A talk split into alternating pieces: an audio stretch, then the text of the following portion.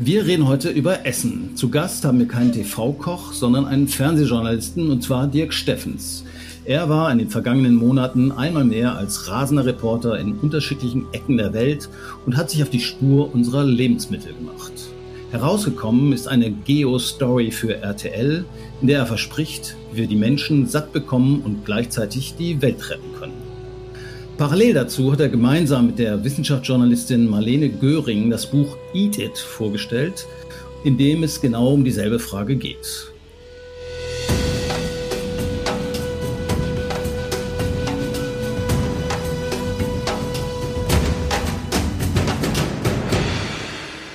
Hallo Dirk, schön, dass du heute da bist. Mit Essen die Welt retten, ist das nicht ein bisschen viel versprochen?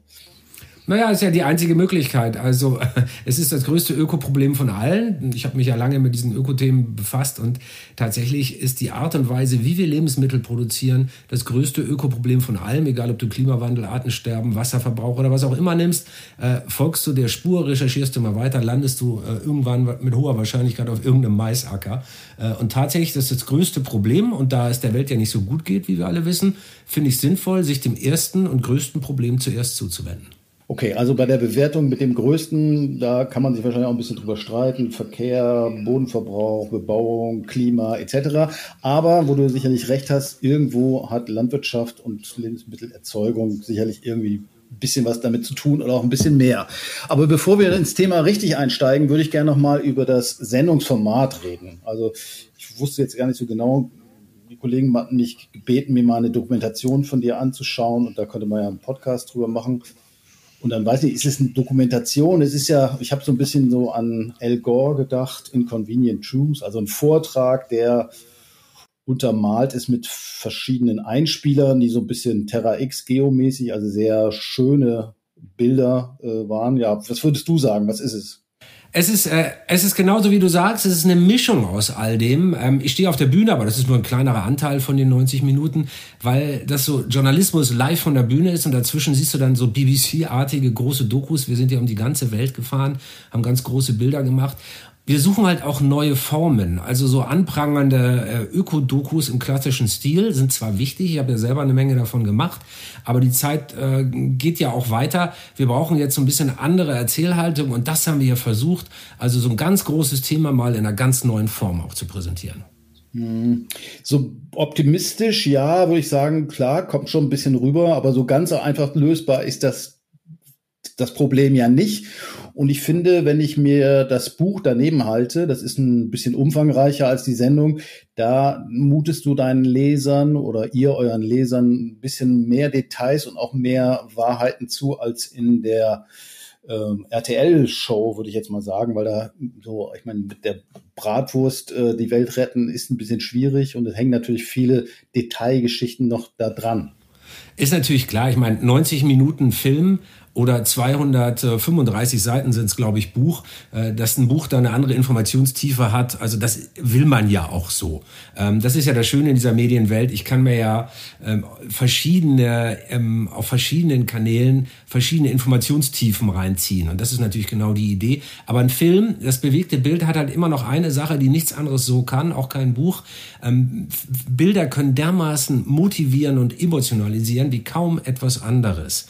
Und äh, das ist ist, das ist die große Macht des Films, egal ob jetzt Fernsehen, Kino oder Streamingdienst, das ist ja völlig egal, wo es kommt, aber das bewegte Bild kann wirklich äh, Menschen ergreifen, kann sie, kann ihre Herzen überzeugen, nicht nur ihren Verstand. Und deshalb gibt es diesen Film und das Buch. Also das eine ist natürlich, beides ist für den Verstand, aber der Film hat mehr Herzanteil und das Buch hat mehr Kopfanteil natürlich. Ja, aber ich hatte vorhin schon mal unbequeme Wahrheiten äh, genannt. Also unbequeme Wahrheiten dazu gehört ja auch, dass wir unseren Konsum verändern müssen. Und äh, natürlich ist es schön, wenn man seine Bratwurst äh, gegen eine Bio-Bratwurst ersetzt.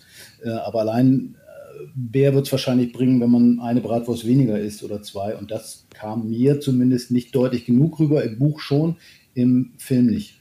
Ja, ich würde sogar noch weitergehen. Also du musst, du musst die äh, konventionellen Bratwürste durch Bio-Bratwürste ersetzen und gleichzeitig auch noch ein paar weniger essen. Also ähm, das ist natürlich äh, eine, eine unverrückbare Wahrheit, wenn man sich auf die wenn man sich die ökologischen Fakten anguckt, dann ist das so. Aber es geht ja erstmal darum, Menschen auch zu motivieren. Wir leben in einer Zeit, in der wir so behäuft sind von schlechten Nachrichten. Wir, ständig hat man das Gefühl, irgendwas wird verboten, wir sollen verzichten, dann kommt hier noch eine schlechte Nachricht, dann geht das wieder nicht, dann wird hier was teurer. Und ich glaube, das Aufnahmemaß ähm, an schlechten Nachrichten ist erreicht. Ich spreche ja mit Hunderten und Tausenden Leuten bei meinen Vorträgen draußen im Land. Ähm, die sind alle überspannt und genervt und ich kann das sehr gut verstehen. Äh, da wir aber trotzdem ja drängende Probleme haben, ist es, glaube ich, hier der falsche Weg, dann, dann noch weiter auf diese Verbotsverzichts- und Dramadrüse zu drücken, sondern mal zu sagen, so Leute, die Welt wird nicht untergehen, es gibt Möglichkeiten, lass es mal ein bisschen positiv sein. Und natürlich musst du eine Message auch vereinfachen. Das ist ja ganz klar. Ähm, äh, sonst würden wir alle nur an der Uni arbeiten und Studien austauschen. Das macht ja auch der WWF nicht. Das machen wir ja alle aus gutem Grund nicht. Es muss verständlich sein für alle, sonst macht es keinen Sinn. Klar, okay. Äh, Rezept zur Weltrettung, Stück weit gerichtet an Verbraucherinnen und Verbraucher, verstehe ich.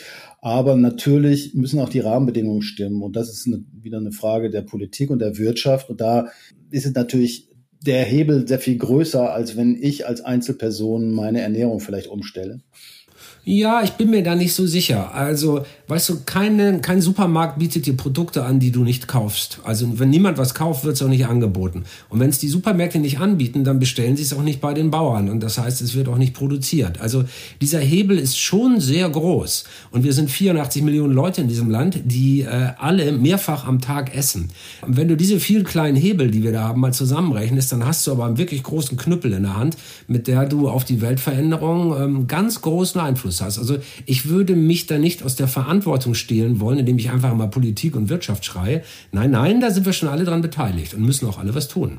Das stimmt, aber ich glaube, dass natürlich die Politik und die Rahmenbedingungen einen wichtigen Hebel, einen ganz wichtigen und einen langen Hebel haben. Du machst es an dem Beispiel Amazonas Sojaanbau ganz gut deutlich. Es gibt ja das sogenannte Soja-Moratorium, was den weiteren Ausbau von Sojaanbau im Amazonasgebiet einschränken soll, hat bisschen gegriffen, hat aber auch dazu geführt, dass der Sojaanbau in anderen Naturgegenden, nämlich dem Cerrado, extrem ausgeweitet wurde. Das zeigt natürlich auch so ein bisschen die Grenzen von politischen Maßnahmen und oft liegt das Detail auch in der Umsetzung.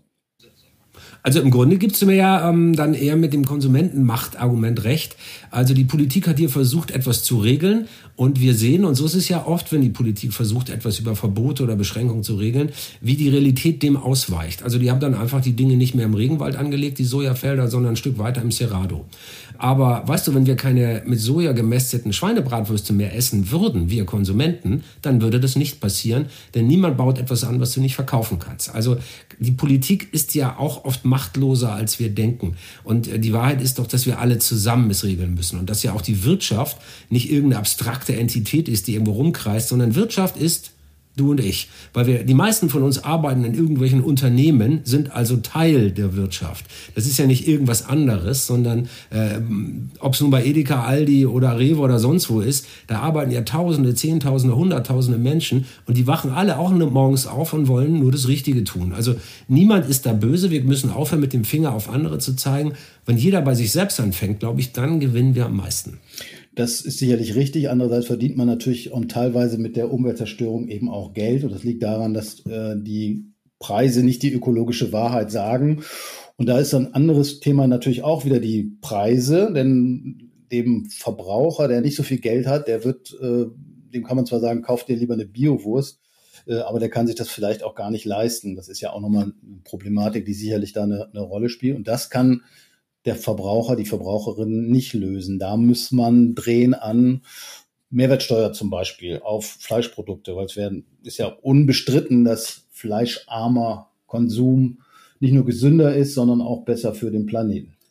Das ist ohne Frage so. Und äh, du wirst bei jedem Bratwurstkauf eigentlich auch betuppt im Supermarkt. Also du gehst in, die, du gehst in den Supermarkt, kaufst dir die billige Bratwurst äh, und denkst, Mensch, da habe ich ja schön günstig was gekauft, verzichte ich mal auf die Öko-Bratwurst, die ist mir nämlich zu teuer.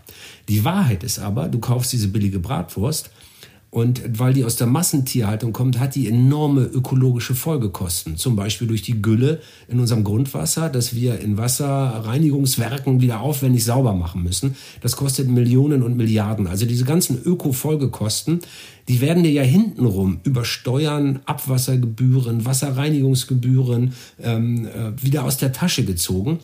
Also dir wird vorgegaukelt, diese Wurst sei so billig und die Ökowurst teuer. Die Wahrheit ist, in der Ökowurst ist im Grunde, äh, sind die ökologischen Folgekosten mit drin und bei der anderen Wurst nicht. Und deshalb ist dieser Wettbewerb so verzerrt. Und ja, da ist dann wirklich die Politik gefordert, die muss nämlich dafür sorgen, dass diese sehr schädlichen Verzerrungen auf dem Markt aufhören und dass eine mhm. Wurst wirklich kostet, was eine Wurst kostet. Genau, und momentan ist ja auch noch so, dass den Preis dann eben auch andere Leute bezahlen oder in anderen Teilen der Welt bezahlt werden. Aber zurück zur Sendung. Ähm, wer Dirk Steffens mal in Unterhosen sehen möchte, der sollte sich das äh, Programm unbedingt mal anschauen. Es ist ja sogar noch schlimmer, Jörn. Es ist ja noch schlimmer. Ich habe ja äh, noch nicht mal mehr eine Unterhose an. Also selbst die ziehe ich aus. ist halt RTL. Hm? Okay, also es ist aber ist nicht so keine Nahaufnahme. Also ich kann äh, alle Leute, die Befürchtungen haben, entwarnen. Aber es ist auf jeden Fall ein interessantes Experiment. Es handelt sich nämlich um die Verwesung von Unterhosen in gesunden Böden. Da verwesen sie schneller als in auf einem Maisacker. Habe ich das richtig wiedergegeben? Das hast du richtig wiedergegeben. Das war das größte Citizen Science, also Bürgerwissenschaftsprojekt, das die Schweiz äh, je gemacht hat. Da haben 1000 Schweizer und Schweizerinnen 2000 äh, Unterhosen vergraben. Also man muss dazu sagen, äh, Unterhosen aus Bio-Baumwolle haben sie drei Monate in der Erde gelassen, dann wieder ausgebuddelt und an die Uni Zürich geschickt. Und am Zersetzungsgrad dieser Unterhosen kannst du dann genau ablesen, wie gesund ist der Boden, in dem diese Hose steckte. Äh, und wenn es aus den Privatgärten kam, die oft gut gepflegt sind, voller Humus, dann war oft nur noch der Gummistrip übrig. Aber wenn du die Hose in einem industriell beackerten Feld vergraben hast, dann war fast noch alles übrig. Also die hättest du waschen und wieder anziehen können. Und daran konntest du sehen, die Mikrolebewesen, äh, die im Boden leben und die ja die Erde erst fruchtbar machen, ohne die man ja überhaupt keine Landwirtschaft betreiben könnte, äh, die sind da schon so geschwächt und schon so selten geworden in diesen, in diesen industriell ausgelaugten Böden, ähm, dass die die Unterhose nicht mehr zersetzen können. Und das ist die große Gefahr. Das ist eben genau der Punkt. Äh, da gab es ja mal diese These in 60 Jahren, nur noch 60 Ernten, dann können wir die Menschheit nicht mehr ernähren. Das hat was zu tun mit Erosion und eben mit dem Auslaugen der Böden. Und das wiederum liegt an der Art und Weise, wie wir Landwirtschaft betreiben. Und die müssen wir modernisieren. Ganz dringend. Das, das größte mhm. Problem von allen, würde ich sagen. Also passt deine Unterhose, also im Grunde ein Stück weit auch ins Bild, was man ja auch so beobachtet, dass, dass zum Beispiel Vögel oder auch Wildtiere mehr in der Stadt äh, inzwischen finden oder Bienen, der Honig äh, besser aus der Stadt ist als aus dem Land, weil äh, sozusagen durch die Intensivierung der Landwirtschaft da äh, nicht mehr so ganz viel von der Natur übrig geblieben ist. Ja, es ist erschütternd. Also ich habe das jetzt schon häufiger von Wissenschaftlerinnen und Wissenschaftlern gehört, ähm, dass wir darauf bauen müssen, dass wir in den Städten Überlebensinseln für Insekten schaffen. Ich meine, äh, das muss man sich mal klar machen.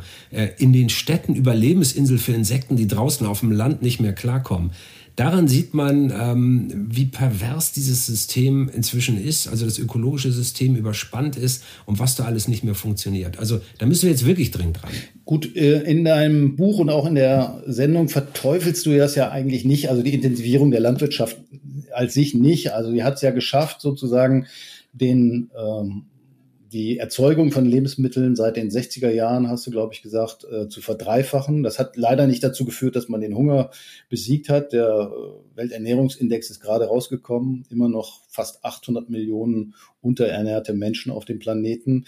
Ähm, aber das System, also das immer größere, immer intensivere, scheint ja an die Grenzen zu geraten. Also eine Art Kipppunkt. Du hast vorhin von 60 Ernten, die wir noch zu erwarten hätten, oder das ist, glaube ich, keine Zahl, die du errechnet hast, sondern von der Welternährungsorganisation mal in die Welt gesetzt, äh, noch haben. Äh, da muss sich irgendwie was ändern, ne? Ganz dringend muss sich da was ändern. Also man muss sich das ein bisschen wie Medizin vorstellen. Wenn du Kopfschmerzen hast und nimmst zwei Aspirinpillen, dann ist das gut, äh, um deinen Kopfschmerz loszuwerden. Wenn du aber 200 Pillen nimmst, dann kannst du womöglich sterben. Das heißt, dass die Dosis das Gift macht. Und Industrialisierung der Landwirtschaft war erstmal gut. Man könnte tatsächlich keine acht oder demnächst zehn Milliarden Menschen satt machen. Das wäre nicht möglich, wenn wir alle nur äh, eine, sage ich mal, mit, mit Pferd und, und äh, und Ochsenkarren betriebene Landwirtschaft hätten. Das würde einfach nicht gehen. Ohne Kunstdünger hat mal jemand ausgerechnet, könnten wir vielleicht ein, zwei Milliarden Menschen ernähren. Also wir brauchen das schon. Deshalb ist Verteufeln ganz dumm, viel zu kurz gedacht. Aber es ist inzwischen so groß geworden und manchmal so pervers, dass äh, es uns auf der anderen Seite auch wieder umbringen könnte. Deshalb dieser Medizinvergleich. Die industrialisierte Landwirtschaft hat dazu geführt, wir wissen nicht mehr, wo unser Essen herkommt. Mein Steak kommt aus Argentinien, äh, mein Kaffee kommt aus Äthiopien, meine Mango von den Philippinen, die Tomate aus Spanien, die Schokolade aus Peru. Also wenn, wenn ich auf Toilette gehe, ist das jedes Mal eine Sitzung der Vereinten Nationen, wenn man es mal flapsig sagen will. Und das führt dazu, dass wir nicht mehr wissen, wo unser Essen herkommt und wie es hergestellt wurde. Und deshalb spüren wir die Folgen auch nicht mehr. Ich gehe einfach nur in den Supermarkt und kaufe, kann aber überhaupt nicht mehr fühlen, was dieses Lebensmittel irgendwo anders vielleicht angerichtet mhm. hat. Du beschreibst ja auch so die ja, exzessiven Ausmaße von der Produktion von Lebensmitteln. Unter anderem seid ihr in die Wüste gefahren. Das war ein Beispiel, was ich jetzt noch nicht kannte. 50 Kilometer ungefähr vor Riyadh, der Hauptstadt von Saudi-Arabien, gibt es eine Farm mit 50.000 Kühen. Äh, das ist ja schon eine etwas größere Farm, würde ich mal sagen. Es ist ziemlich heiß da. Ähm, was machen die eigentlich mit dem ganzen Kot, mit, dem, mit, dem, mit der Kuhscheiße? Ja, in die Wüste schmeißen. Ähm, äh, die, die Flüssigkeit verdunstet natürlich in der Trockenheit ganz schnell. Insofern hast du da erstmal kein Grundwasserproblem, weil ja auch Grundwasser Mangelware ist. Aber es wirklich seltsam ist, das ist eine der größten Kuhställe der Welt. Der stand auch mal im Guinness Book of Records dafür. 50.000 Holsteiner Milchkühe in einem Land ohne einen einzigen Fluss und ohne eine einzige natürliche Wiese. Man muss jetzt echt nicht Agrarökologie studiert haben, um auf die Idee zu kommen, es ist vielleicht nicht gut, sowas zu machen. Und tatsächlich müssen die ja 1300 Tonnen frisches Futter jeden Tag für ihre 50.000 Kühe von anderen Erdteilen äh, mitten in diese Wüste karren. Und was das für einen Ökofußabdruck ergibt, also das wage ich gar nicht auszurechnen. Was würdest du denn sagen? Was, wenn ein Araber, der Milch trinken will, ist ja auch legitim. Was sollte man machen? Naja, es ist natürlich sinnvoller, die Milch da zu produzieren, wo Kühe natürlicherweise auch leben können. Ähm, und nur weil es technisch möglich ist, jetzt irgendwie auf dem Mond äh, eine, eine Milchfabrik aufzumachen, das ist vielleicht technisch möglich, aber das ist halt nicht effizient. Und was nicht effizient ist, ist auch unökologisch. Und hier stehen ja eher dann so machtpolitische und finanzielle äh, Erwägungen ähm, im Hintergrund. Also das ist sicherlich keine gute Idee. Und wir haben es aber als Beispiel für den Film und auch für das Buch genommen, wohin industrialisierte Landwirtschaft inzwischen geführt hat. Die hat weil es so krass ist, ne? Das, so krass das andere ist. war diese, dieses äh, Schweinehochhaus in China, davon hatte ich schon mal gehört, 26 Stockwerke. Warst du da auch selber oder waren das Archivaufnahmen, die ihr da gezeigt habt? Nee, da haben wir, da haben wir ein Drehteam hingeschickt und wir haben aber auch noch andere Beispiele, auch historische, also die Dust Bowl in den USA zum Beispiel. Mhm. Weißt du, die fruchtbare Prärie mit den Bison Bisons, wo die weißen äh, äh, Einwanderer dann erst die Bisons abgeknallt haben und dann die Indigenen ausgehungert haben und dann das Land umgepflügt haben, mit dem Resultat, dass aus einem fruchtbaren Grasland innerhalb von 20, 30 Jahren eine wüstenähnliche Landschaft geworden ist. Mhm. Einfach weil wir ähm, weil wir Landwirtschaft oft falsch denken. Wir brauchen andere, neue Methoden, die mit der Erde besser umgehen, aber genauso effizient sind wie die bisherigen Methoden. Und das geht. Mhm. Und das ist durchaus möglich. Also ich meine, ein Großteil der Sendung und aber auch des Buches beschäftigt sich natürlich mit den Auswüchsen des bisherigen Systems, ohne es zu verteufeln, würde ich mal sagen. Äh, man kann es vielleicht so ein bisschen zusammenfassen. Deine Co-Autorin hat es, glaube ich, geschrieben. Die Intensivlandwirtschaft und die Massenproduktion haben Millionen Menschen das Leben gerettet. Sie haben Länder aus der Armutsfalle befreit und den Aufstieg vieler asiatischen Staaten möglich gemacht. Aber sie haben auch fatale Folgen für unseren Planeten. Und du hast es gesagt, 60 Ernten oder so stehen noch, äh, haben wir vielleicht noch. Wir müssen dringend was ändern, damit wir den Kipppunkt in der Nahrungsmittelproduktion eben nicht erreichen. Du hast einige Beispiele äh, auch ausgearbeitet, wobei ich immer so ein bisschen denke, ist so ein bisschen klein-klein. Also du warst zum Beispiel in Dänemark, da geht es um Vertical Farming. Erzähl doch mal. Ja, wir haben natürlich äh, nach Lösungen gesucht. Also eines der größten Probleme ist ja der Bodenverbrauch. Für jeden Menschen steht weniger als ein Fußballfeld aktuell zur Verfügung, um die Gesamtmenge an Nahrung zu produzieren, die man in seinem Leben so braucht. Äh, das ist nicht viel. Und man braucht ja Fläche auch noch für was anderes. Man braucht Fläche auch noch für was anderes, genau. Baumwolle für Klamotten zum Beispiel. Oder ja, ja. Biosprit. Genau, da brauchen wir noch mehr. Aber, aber nur fürs Essen haben wir ein knappes Fußballfeld pro Nase heute bei 8 Milliarden Menschen, 5 Milliarden Hektar. Und äh, Weltbevölkerung mhm. steigt, Fläche sinkt, weil wir 12 Millionen Hektar im Jahr verlieren durch falsche Landwirtschaft. Also Riesenproblem. Zwei Linien mhm. laufen da ganz böse aufeinander zu. Und das muss man eben äh, ändern. Und, und wir, wir müssen über die Böden reden und was wir da verlieren. Und dafür brauchst du neue Landwirtschaftsformen. Die Frage ist nur, ist das skalierbar? Also bei vertikalem äh, Farming, da kann man, glaube ich, jetzt Kräuter und Salat anbauen. Du sagst an anderer Stelle, äh, es gibt ungefähr 30.000 essbare Pflanzen, aber die Musik spielt eigentlich bei drei oder vier Sorten, nämlich ähm, Mais, Weizen und Reis. Ja, das ist völlig richtig. Ähm, und genau das kann man im vertikalen Farming sicherlich noch nicht oder soweit ich weiß noch nicht nee, anbauen. Was ich gerade gesagt habe, das mit den Böden, dann haben wir natürlich gesucht, bodenlose Landwirtschaft sozusagen. Mhm. Was gibt es da für Möglichkeiten? Vertical Farming ist eine davon. Ähm, da gibt's aber auch andere. Es gibt Algenfarmen in Norwegen, die können dann äh, zum Beispiel was zum Tierfutter beitragen. Also wenn Algen aus dem Meer äh, weiterverarbeitet und dann kann man damit vielleicht das Sojafutter aus dem brasilianischen Regenwald ersetzen, ist ähnlich proteinreich, führt aber dazu, dass Kühe 80 Prozent weniger Methan ausstoßen. Also gute Sache das. Dann natürlich die Insekten. Wir waren in Uganda bei der Insektenernte, bei in Leipzig auf der größten deutschen Insektenzuchtfarm. All das arbeitet ohne Böden, geht also genau dieses größte Problem von allen an. Aber ja, das ist auch so die Erkenntnisleiter in unserem Film. Wir sind dann, wir sind dann wirklich zu der Überzeugung gelangt, das sind alles gute Sachen, die punktuell auch was leisten, aber die reichen in der Summe nicht aus. Also haben wir weitergesucht und da gibt es dann zwei andere Hebel, die äh, in der Summe vielleicht erfolgversprechender sind. Und das ist tatsächlich eine Umgestaltung, Modernisierung der konventionellen Landwirtschaft auf der einen Seite und unser Konsumverhalten auf der anderen. Das sind die beiden wirklich langen Hebel.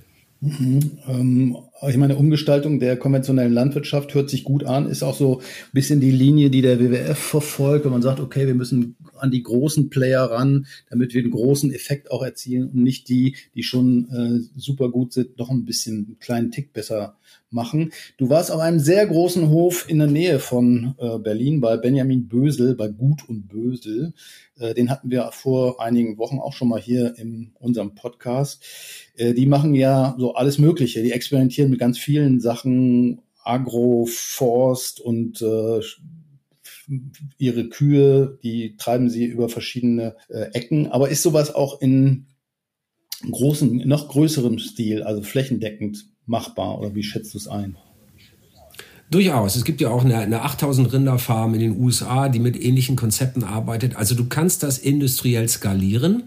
Ähm, das geht schon und äh, der Benedikt Bösel hat ja auch gezeigt, ähm, dass er auf den Flächen, zumindest jetzt in der Experimentierphase, äh, viermal mehr Rinder auf derselben Fläche halten kann, nur weil er sie über dieses Mobgrazing, also du treibst die Kühe nicht auf eine Weide und gehst nach Hause, sondern du setzt sie alle paar Stunden um, was das Wachstumsverhalten von Gras verändert und dadurch auch deren Wurzeltrieb und die CO2-Bindungsfähigkeit der Böden und Klimaschutz hat und, und, und. Du kannst ja aus Kühen quasi aus Klimakillern Klimaschützer machen. Du kannst diese Methoden skalieren, aber das ist eben kein Freibrief für ungehemmten, gedankenlosen Konsum auf der anderen Seite. Ähm, äh, es sind halt keine Entweder-Oder-Antworten, sondern wir müssen die Landwirtschaft modernisieren, nicht nur regenerative Landwirtschaft, für die von Benedikt Bösel, auch Digitalisierung und das sogenannte Precision Farming, also nicht das große, dumme Maschinen, Trecker, die tonnenschwer sind, über die Böden fahren, die verdichten, kaputt machen und äh, äh Spritzmittel einfach wie eine allgemeine Dusche überm Feld ausgießen, sondern dass vielleicht ähnlich wie so ein Rasenmäherroboter kleine kluge Maschinen darüber fahren und nur da ein Tröpfchen Pestizid absondern, wo es wirklich benötigt wird. Also so Präzisionsdüngung und so ein Zeug. Aber ein ja. Argument dagegen ist natürlich auch, dass sich sowas so ein armer Bauer natürlich nicht leisten kann. Und der wird jetzt auch nicht anfangen, äh, nicht jeder kleine Kleinbauer wird anfangen, sich eine Drohne zu kaufen und damit äh, seine Pflänzchen. Da wäre ich vorsichtig. Also so, so ein großer Trecker kostet gerne auch mal eine Viertel oder eine halbe Million Euro. Dafür kannst du dir schon eine ganze Menge Drohnen kaufen. Also okay.